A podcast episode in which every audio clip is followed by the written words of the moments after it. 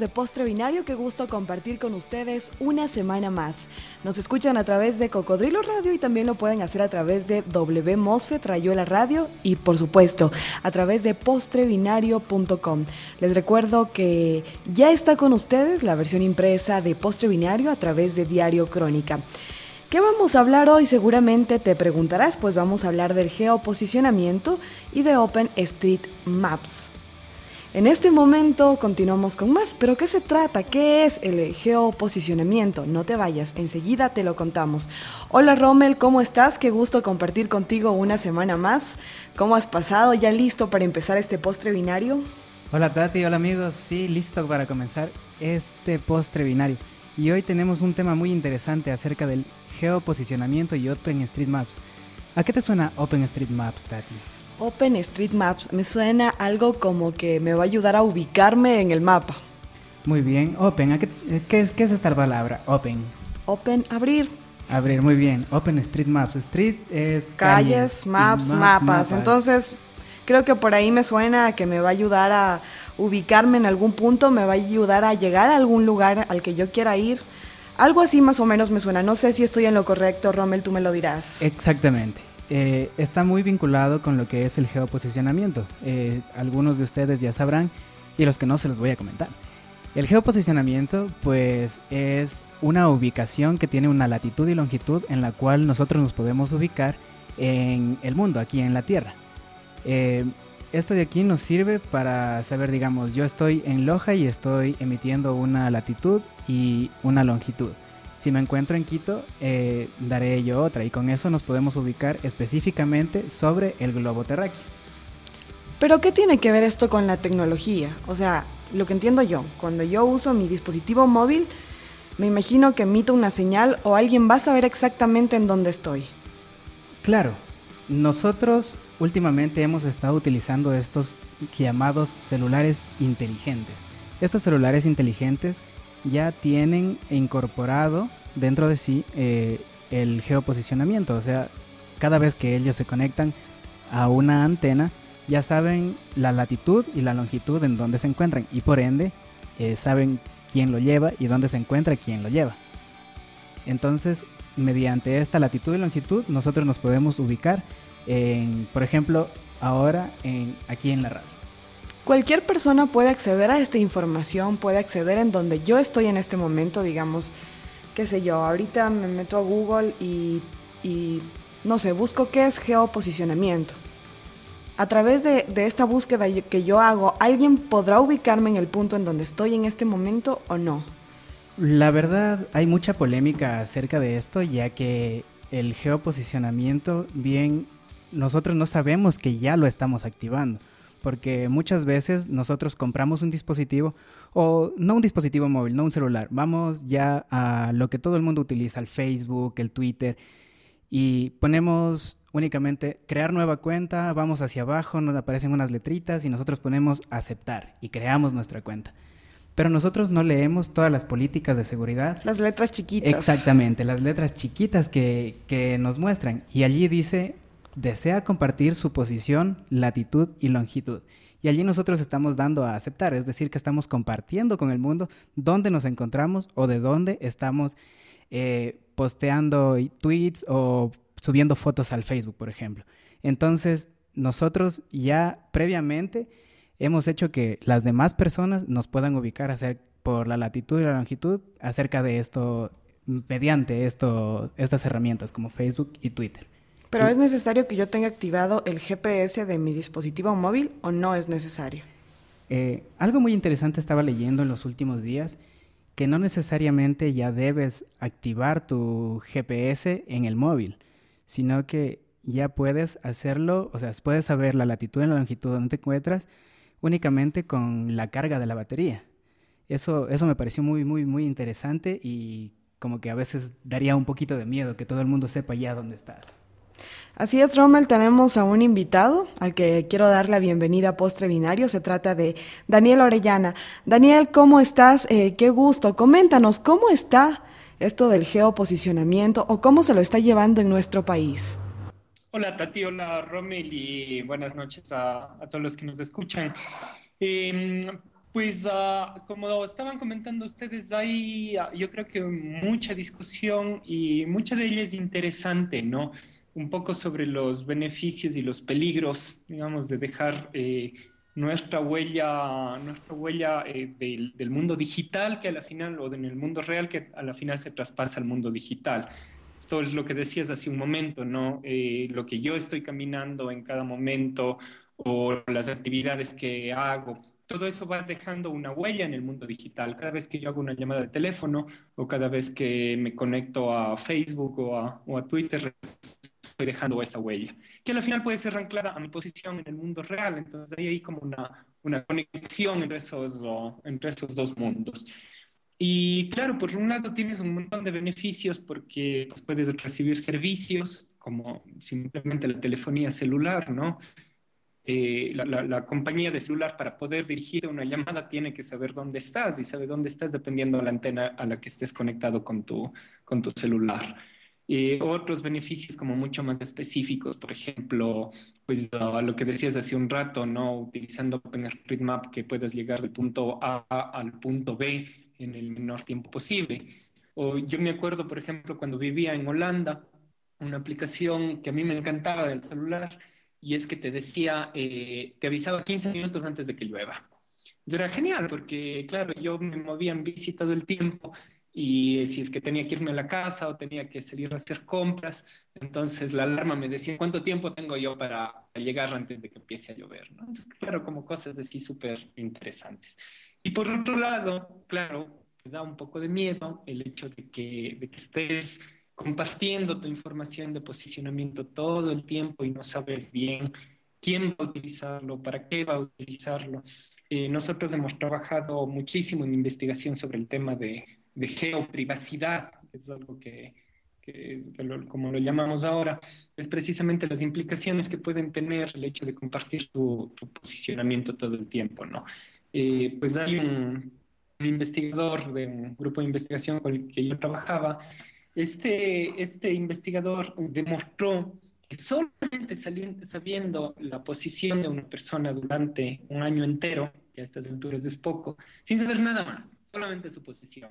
Durante un año se podía, eh, a través de una serie de técnicas de minería de datos, etcétera, eh, saber su nombre, su edad, eh, en qué trabajaba, eh, qué tipo de película le gusta, eh, cuántas veces al año se ha enfermado, etcétera, ¿no?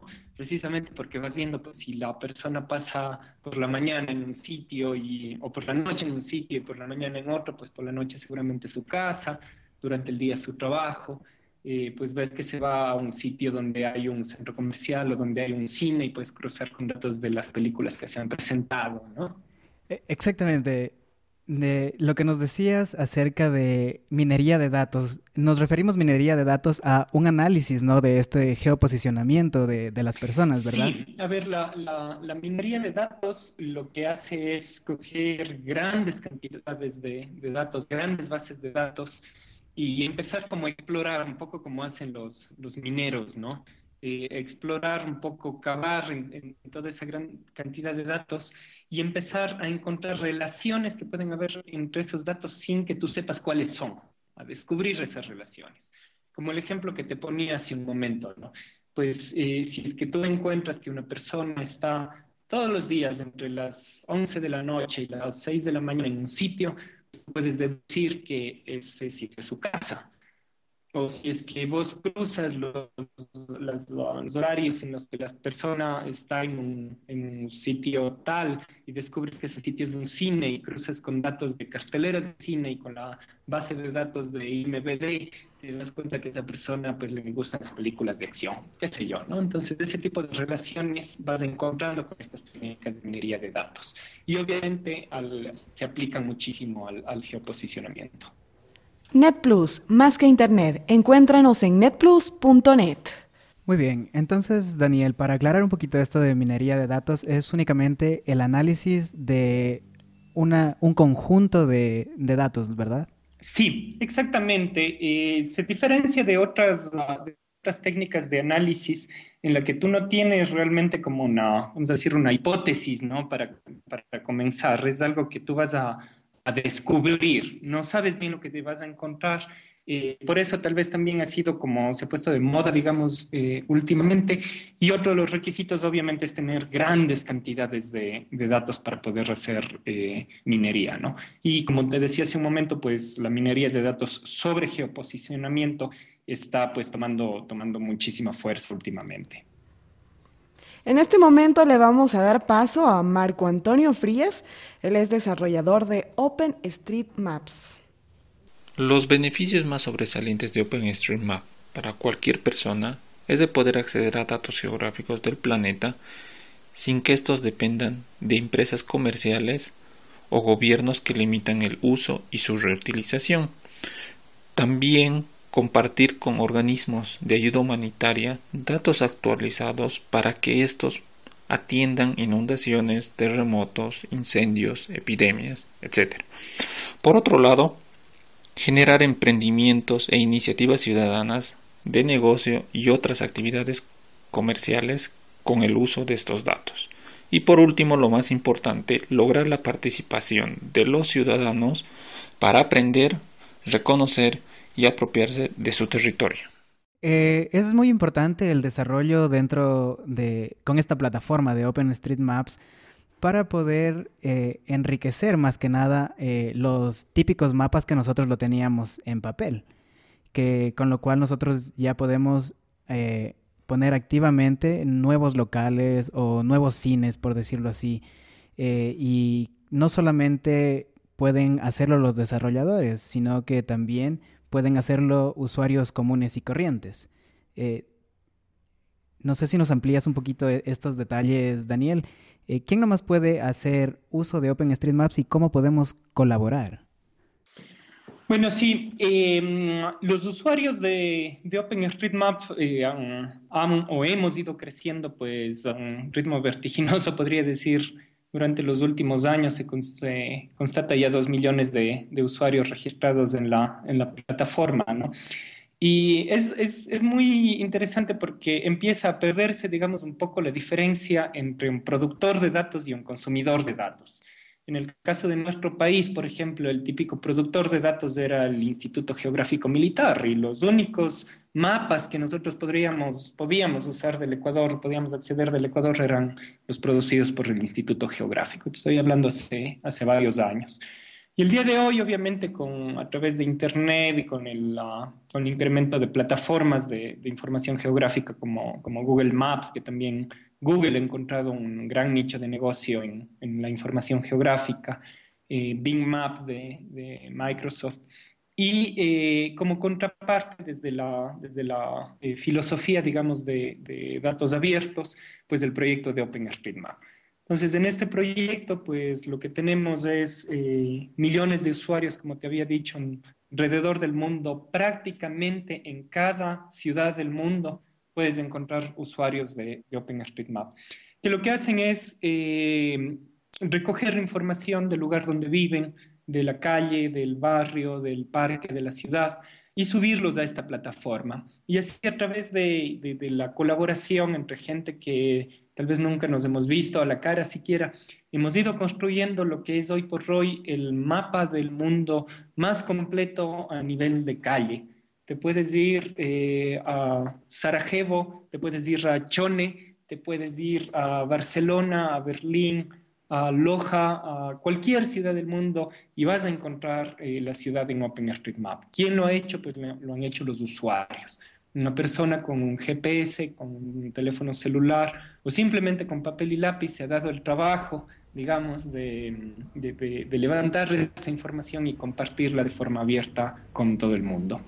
En la página de openstreetmap.org leía que lo que se trata de hacer es de alimentar con conocimiento local. Es decir, yo voy a un cine, puedo poner en este momento estoy en tal cine, este cine eh, tiene películas solo de acción, por poner un ejemplo. Es como que voy eh, tratando de, ubicar y de dar las características específicas del lugar eh, que estoy alimentando. ¿Estoy en lo correcto, Daniel? Sí, y esa es una de las cosas más, eh, más ricas, digamos, de, una plataforma de este tipo, de una plataforma abierta, ¿Qué es lo que tú acabas de decir, de darle significado al dato geográfico, ¿no? Es decir, en un mapa, pues eh, el mapa es una representación del mundo, ¿no? Eh, nosotros siempre decimos el, el mapa no es el territorio, no podemos confundir al mapa con el, con el mundo real, es simplemente una representación del mundo real. Una de las cosas que, que, tienen los mapas es que a la final de cuentas tiene prejuicios, porque como cualquier representación, como cualquier eh, visión que tienen las personas del mundo, está cargada de prejuicios. La lógica detrás de un, proyecto abierto como, como OpenStreetMap es que esa subjetividad, por decirlo de alguna manera, em, se alimenta de muchas visiones acerca de un sitio. Te pongo un ejemplo. Eh, pues yo mapeo una calle y digo que esta calle es una calle secundaria. Y mañana viene otro usuario y dice, pues no, es una calle principal. Y viene mañana otro y le vuelve a decir, no, esta es una calle secundaria, ¿no? Eh, es, el elemento geográfico es el mismo, la calle no ha cambiado, no, no ha cambiado nada en sí, sigue siendo una calle de tantos metros de ancho, pavimentada o lo que sea, pero hay dos visiones de cómo, de, qué, del significado que tiene esa calle, si es que quieres. Detrás de esa, de esa forma, de, de esa discusión, digamos, de, de, cómo representar, se crea un vínculo entre los usuarios. Entonces nos ponemos a conversar, bueno, y decidimos a ver qué significa una calle principal en mi caso en Cuenca, o qué significa una calle secundaria en Cuenca.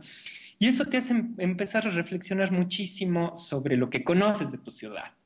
Entonces, esa alimentación, como, como, como tú decías, desde, desde lo local, es súper linda y es súper enriquecedora para las personas, para los eh, contribuyentes de este mapa, es decir, para todos los usuarios que estamos aportando con, información, porque te hace dar cuenta de la, de la, primero de lo poco que uno conoce el lugar en el que vive, es impresionante. Y segundo, de que como tú ves o como tú interpretas el lugar en el que vives no es el mismo para todos. Otras personas pueden verlo de otra manera. Detrás de esto vamos construyendo una comunidad de gente que estamos eh, no solo contribuyendo con información, sino también discutiendo de, cómo representar esos lugares en los que vivimos. Muy interesante lo que nos acabas de comentar, Daniel. Y coméntanos para finalizar uh, un poco de lo que tú estás haciendo. Y me enteré por allí de que estás utilizando drones con OpenStreetMaps, ¿es verdad? Pues sí, a ver, eh, mi tema, siempre mi tema de investigación está alrededor de la información geográfica, alrededor de, de los datos geográficos, del geoposicionamiento y de todo lo que sea mapas, ¿no?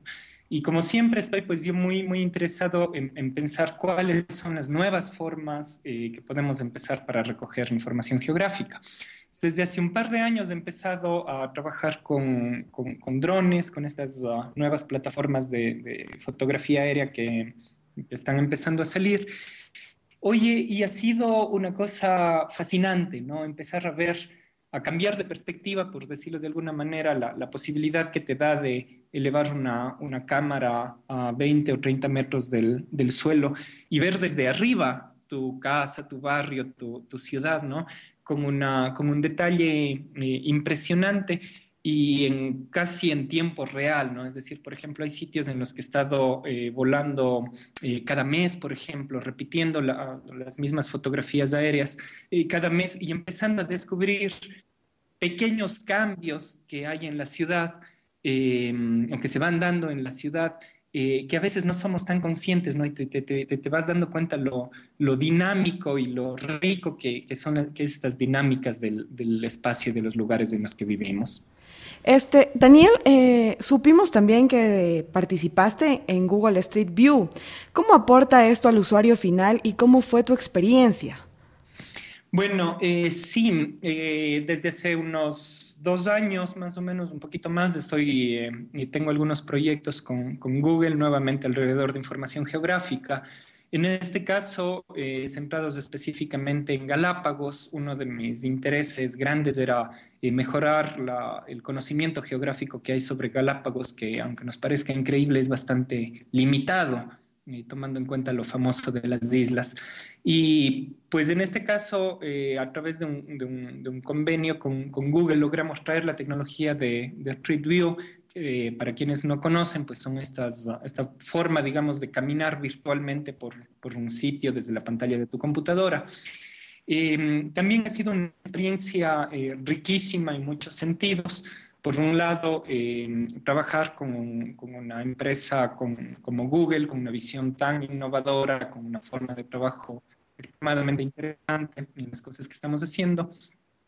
Y por otro lado, eh, también en, una sensación que alguna vez le contaba a un amigo de, de, ser una especie de conexión entre Galápagos y el, y el mundo, ¿no? Pues mientras yo caminaba en Galápagos con, con las cámaras de Google, eh, por sitios que están restringidos, con, con, acceso restringido, que no están abiertos al turismo, y yo pensaba, bueno, estoy, estoy de alguna forma contribuyendo a un conocimiento, contribuyendo a que eh, gente que nunca va a poder ir a Galápagos o incluso llevar sitios de Galápagos que, que no pueden ser visitados a que el resto del mundo los conozca pueda, pueda entender la importancia de las, de las islas y sobre todo la importancia de, de su conservación. Realmente ha sido una experiencia riquísima de mapeo, de generación de información geográfica y pues de eso seguimos adelante, esperamos que este proyecto dure todavía algunos años más. Bueno, Daniel, para a, mi parecer eh, esto de aquí es muy, muy, muy interesante y de hecho eh, quisiera conocer un poco más de tu trabajo, así que y no solo yo, algunos eh, radioescuchas también lo querían hacer. Y si nos comentas un poco de tu vida digital, donde te podemos encontrar, Twitter, Facebook, un blog. Bueno, pues la forma más fácil de buscarme es como temporalista. Eh, prácticamente por toda la web y todas las cuentas están conectadas a través de este, de este em, usuario. Es uh, temporalista. Eh, a veces me preguntaban a qué se refiere. Es un personaje, un grupo de personajes de, algunos cuentos de, Isaac Asimov. Eh, y es precisamente pues porque yo no trabajo solamente sobre el tema de espacio, sino también me gusta el tiempo entonces conectar el espacio y el tiempo eh, juntos, ¿no? Eh, en Twitter es donde estoy más activo, eh, me pueden encontrar generalmente allí donde hablo sobre todo de temas de, de, ciencia, de investigación, un poco de geografía y pues también obviamente algunas cosas un poco más personales.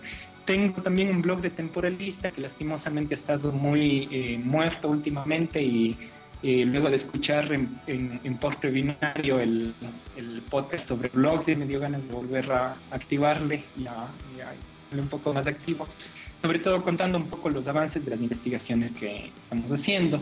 Y por otro lado, eh, la plataforma oficial de la universidad, en la página web de la universidad, tenemos un, blog que ese sí está bastante más activo, activo y que se llama Yactalab puede como, como laboratorio, lab de laboratorio, ¿no? Lo pueden buscar en la página catalab.ucuenca.edu.es.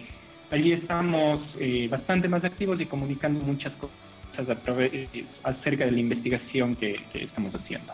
Muchas gracias Daniel por compartir con nosotros. Eh, a mí me pueden encontrar en Twitter como Don Croa y esperamos seguir la tertulia mediante las redes sociales.